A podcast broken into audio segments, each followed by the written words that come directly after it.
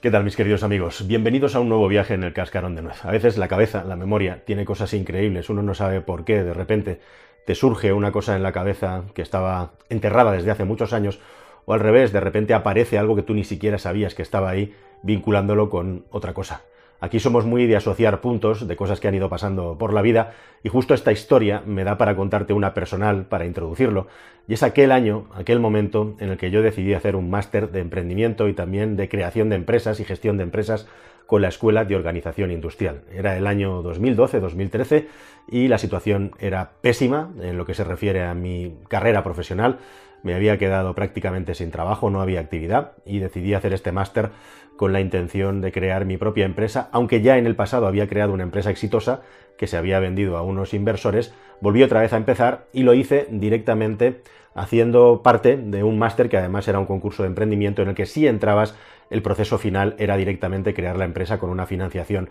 de un banco. Es decir, te tenían que escoger de entre muchos candidatos, el mío fue uno de los 12, 15 finalistas, no lo recuerdo, y comenzó. Y yo cada día, prácticamente cada día, durante año y pico, estuve haciendo el viaje desde la ciudad de Albacete hasta Ciudad Real, prácticamente 200 kilómetros, ida y vuelta cada día para asistir a clase. Y entre esas clases hubo una con un profesor cuyo nombre me suena todavía en la cabeza, pero no voy a decir, uno de esos profesores de escuelas de negocio de alto nivel, estamos hablando del IS, que nos dio una clase magistral sobre emprendimiento y específicamente sobre inversión y business angels. Bueno, en un momento dado de esa presentación, este profesor dijo algo que se me quedó grabado y que ahora he unido con la historia que te voy a contar a continuación.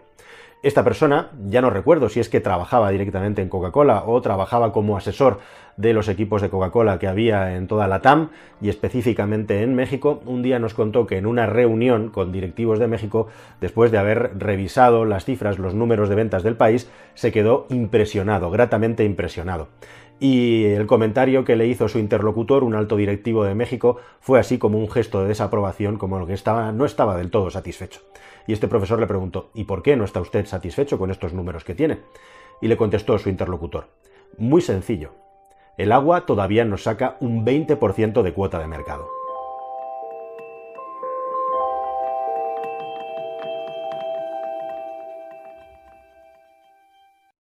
Lógicamente en ese momento todos nos echamos un poco a, reír y nos quedamos boquiabiertos, ¿no? ¡Wow! O sea, Coca-Cola en México pensaba que tenía que ser más vendida que el agua para triunfar y todavía le quedaba hueco por rellenar en el mercado. Esto está relacionado, el contexto de todo esto es justamente que lo que nos contaba este profesor es que en muchas ocasiones hay nuevos negocios muy potentes o hay nichos de negocios en los que hay un dominador, hay una empresa que controla el mercado y muchos inversores o muchos promotores o emprendedores ya no se atreven a entrar en ese mercado a competir con ese gigante porque creen que no tienen nada que hacer porque ya hay alguien que llegó antes y se ha hecho muy grande. Y la experiencia y el tiempo demuestra que no, que es al revés, que aquellos que se atreven y aunque entren en el mercado y terminen siendo segundos, terceros o cuartos, es posible que acaben creando negocios muy lucrativos también, aunque nunca sean el líder de ese mercado. Lo que resulta impactante es que en las bebidas haya una empresa de refrescos que desee ser más vendida, que desee ser más consumida que el propio agua. Y lo cierto es que esto que te cuento pasó en el año 12-13,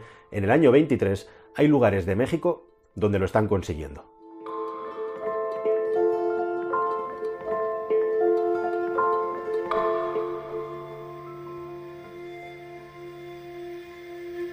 Esta historia de los problemas de México con la Coca-Cola no es una historia nueva. De hecho, hay un corto documental que tiene las imágenes cedidas y las que te vamos a pasar algunas en este vídeo, que se titula La Coca-colonización de México por parte de Coca-Cola. Lo cierto es que México es uno de los estados del planeta en el que más bebidas gaseosas se consumen del mundo. Su tasa de consumo en concreto del refresco Coca-Cola es prácticamente idéntico al de Estados Unidos de América, un poquito superior y el más alto del mundo. Estamos hablando de aproximadamente 0,4 litros al día por habitante. Pero hay regiones en México, y específicamente en la región de Chiapas, un lugar muy especial tanto física como poblacionalmente, en el que hay poblaciones dentro de ese estado que llegan a consumir hasta 2 litros de Coca-Cola de media al día desde que son niños, desde que son pequeños. Esta población donde ocurre algo tan extremo tiene dos circunstancias muy llamativas. La primera, que hay mucha población indígena, mucha población aborigen del lugar,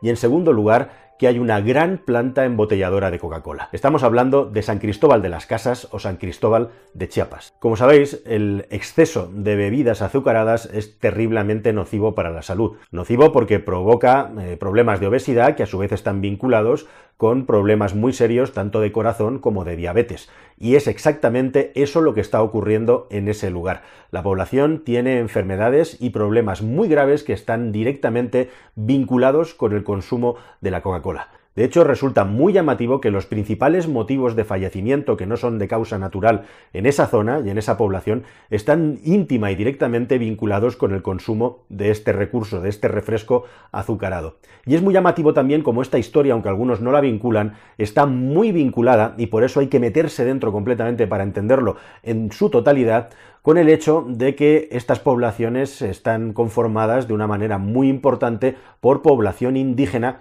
que se ha asociado, que se ha unido al mundo del capitalismo y del consumo de una manera tardía, sin llevar un proceso de transición entre medias. Y esto me recuerda muchísimo, por ejemplo, a las comunidades indias que hay en los Estados Unidos de América, que fueron empujadas y empujadas y arrinconadas a una vida, pues absolutamente al margen de la sociedad, en esas reservas que se les guardaron para que pudieran conseguir mantener sus costumbres y sus vidas, y en las que hay muchas personas que viven abrazadas al alcoholismo, donde en esos lugares es un gravísimo problema. Si uno se pone a mirar los principales problemas, los principales motivos de muerte en estas regiones de Chiapas, resulta que después de los tres motivos principales, que como digo están relacionados directamente con las diabetes y los problemas del corazón, el cuarto motivo más importante es la cirrosis. Así que aunque no se habla, también esta forma de vida absolutamente occidental vinculada al consumo de alcohol también es un grave problema en este lugar. Pero por encima de todo, por encima de todo esto, está el consumo de refrescos azucarados. ¿Y cómo es posible que esta población,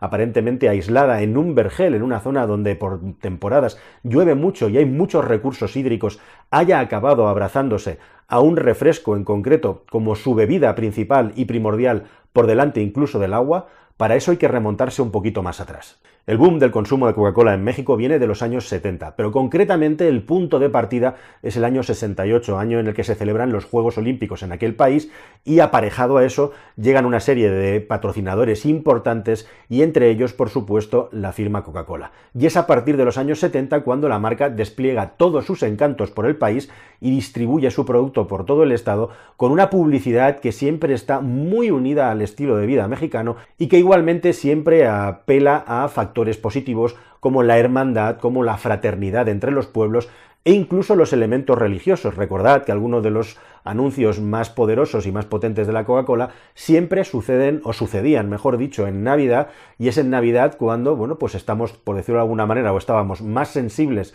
en el pasado y donde se buscaba a través de los cánticos y a través de la religión que las comunidades estuvieran más unidas. De esa manera fue como Coca-Cola se introdujo grandemente en la población mexicana e igualmente también como llegó a esos lugares remotos en los que se da una conjunción de muchos factores, como digo. Además de estos factores que te estoy estoy explicando, desde el punto de vista económico, el año 94 es el año en el que Estados Unidos y México ratifican un tratado de libre comercio que hace que aquellos productos que vienen de los Estados Unidos de América hacia México puedan ser consumidos a unos precios mucho menores. Y actualmente, hoy en día, una persona cuando va a un lineal refrigerado o a una nevera dentro de cualquier comercio en estas poblaciones de México, lo que se encuentra es prácticamente que de cada seis bandejas, cinco están ocupadas por toda clase de refrescos azucarados y el agua prácticamente te lo vas a encontrar como una o dos opciones de cada diez o de cada veinte. Es verdaderamente impresionante. Pero si eso es impresionante, más impresionante todavía es que el agua embotellada en México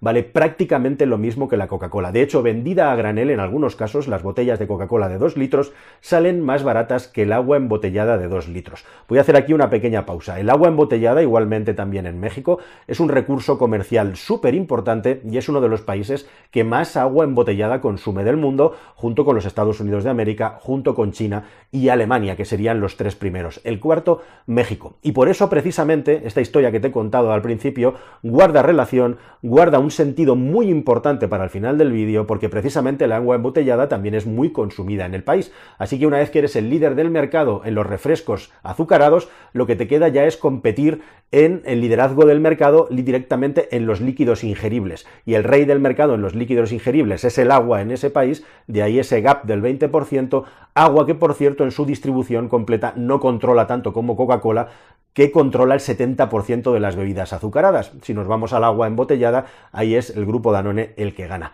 Así que ese es exactamente el descubrimiento y por qué en México tenían tanto interés en doblegar, en vencer a la Coca-Cola. Esto, si lo piensas, es un poco surrealista, pero tiene sentido desde el punto de vista, como digo, de que la distribución del agua no está controlada por la marca de refrescos, sino que ellos lo que controlan es el mercado del agua azucarada. Así que, ¿qué es lo que querían hacer? ¿Qué es lo que se proponían? Pues directamente, aunque ellos ya venden y vendían agua, competir con el agua de los otros rivales en el mercado para seguir ganando cuota y seguir ganando más dinero. Esto en México, como digo, tenían algo muy, muy a su favor. Y no es solamente que mm, Coca-Cola hizo una publicidad fantástica, excepcional y que consiguió eh, enternecer a la gente, e incluso que en las comunidades indígenas la Coca-Cola, que patrocina, por ejemplo, la bienvenida a la mayor parte de los pueblos de estas zonas de Chiapas, sea también un medicamento para ellos, es decir, sea algo que como en sus primeras épocas, en sus primeros tiempos, por cierto, esto va a ser un nuevo vídeo en el cascarón más adelante, si no lo has hecho ya suscríbete porque tengo historias muy interesantes vinculadas a este refresco que como sabéis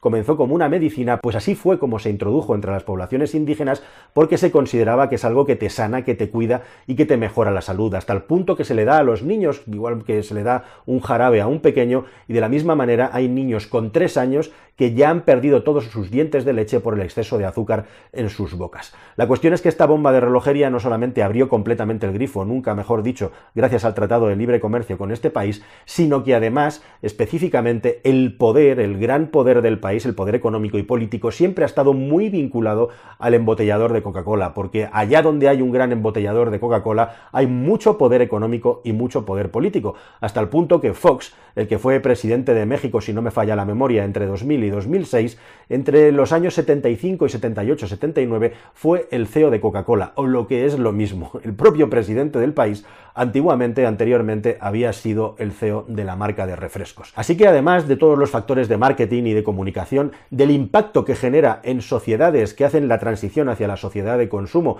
sin que haya un proceso de aterrizaje entre medio y les viene todo encima, comunidades que está más que demostrado que son mucho más vulnerables a las adicciones por la falta de cultura y, por la falta de los recursos económicos suficientes a su alrededor para poder protegerse de todos estos estímulos, la gran cosa que nos queda por revisar y el gran ítem informativo vinculado a todo esto es el asunto del agua y del consumo del agua en estas regiones. Y este que me he dejado para el final probablemente es el punto clave de toda esta historia. En este pueblo en concreto, en San Cristóbal, en Chiapas, hay, como os he dicho, una gran embotelladora de Coca-Cola, de la empresa FEMSA, que es la embotelladora más grande del mundo que tiene la multinacional de Atlanta en México y en todo el planeta Tierra. Bueno, pues esta empresa se nutre de un manantial de agua, de un gran depósito de agua que hay cerca de un volcán en la zona los recursos hídricos de mayor calidad se los chupa literalmente una fábrica embotelladora de Coca-Cola a razón de aproximadamente 4 litros y medio de agua per cápita en esa ciudad. Estamos hablando de una población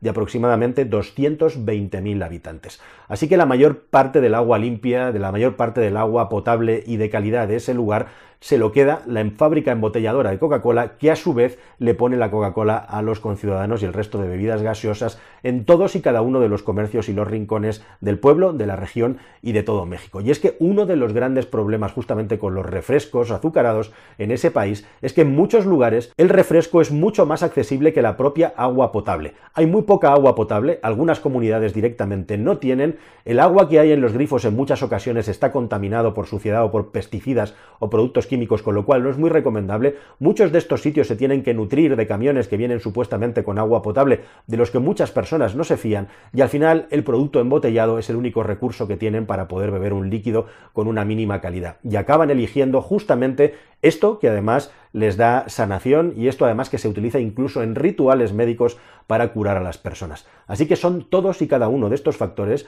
los que han provocado que finalmente en México haya una tremenda crisis sanitaria, de la que por cierto, en regiones como nuestra Europa y especialmente en España, donde somos el país más obeso de toda la Unión Europea, tampoco somos ajenos, ya no solo por el gran consumo de bebidas azucaradas, que aquí hemos revisado y hemos sustituido en muchos casos por bebidas cero, que es lo que más se consume aquí ahora, con lo cual hemos sustituido estos montones de azúcar por aspartamo, por este edulcorante artificial que en muchos casos está vinculado también a largo plazo a posibles enfermedades como el cáncer, hemos hecho ese cambio, pero igualmente también nosotros hemos pasado al mismo nivel, porque lo que la población joven está consumiendo hoy en día en demasía en nuestros lugares, justamente, y como muy bien sabéis los europeos y los españoles, son las bebidas energéticas, estas gigantescas latas que tienen mucho más azúcar acumulado que cualquier envase de refresco azucarado de 33 centilitros o de medio litro, con mucha más cafeína y otros estimulantes, con lo cual los efectos perniciosos para la salud son todavía más graves y más fuertes, hasta el punto que en algunos países de la Unión Europea, como Francia, estas bebidas estimulantes, estas energy drinks, se han acabado prohibiendo y en España ahora mismo hay un debate para ver si se acaba prohibiendo o no el consumo de estos productos en menores, cuya cantidad en azúcar, ya sin entrar en la cafeína y en la taurina, es verdaderamente impactante, especialmente si lo te, te lo muestran en una presentación de este tipo en el que directamente te están enseñando los terrones de azúcar que conforman una bebida de esta clase. Así que sí, puede ser una cuestión cultural, puede ser una cuestión socioeconómica, pero en todos lugares está ocurriendo este fenómeno y de hecho el gran debate en México y en otros muchos sitios del mundo es si se pone o no unas tasas, si se le ponen unos impuestos extra a estas bebidas que deberían servir, como en su día se utilizó teóricamente con el tabaco, para financiar los programas de educación y de concienciación y no los programas de sanación, como dicen los médicos que están trabajando allá sobre el terreno, cuando las personas ya han enfermado por consumir masivamente estos productos. Y para terminar, una confesión. De repente he estado reflexionando sobre todo este asunto, os he contado este viaje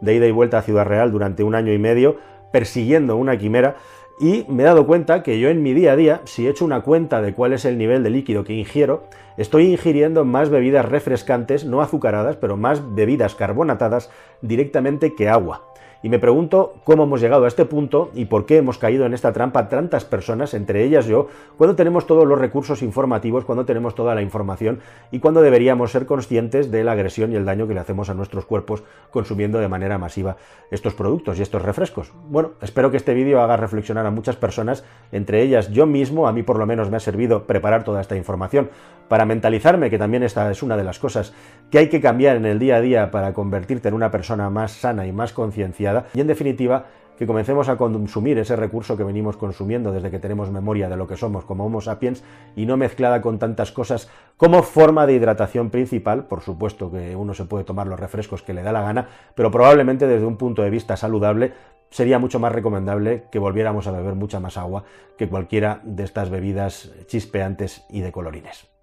Nada más, queridos amigos, espero que todo este viaje y esta información os haya parecido interesante y nos vemos en un próximo vídeo aquí en el Cascarón de Nuez. Hasta el siguiente, adiós.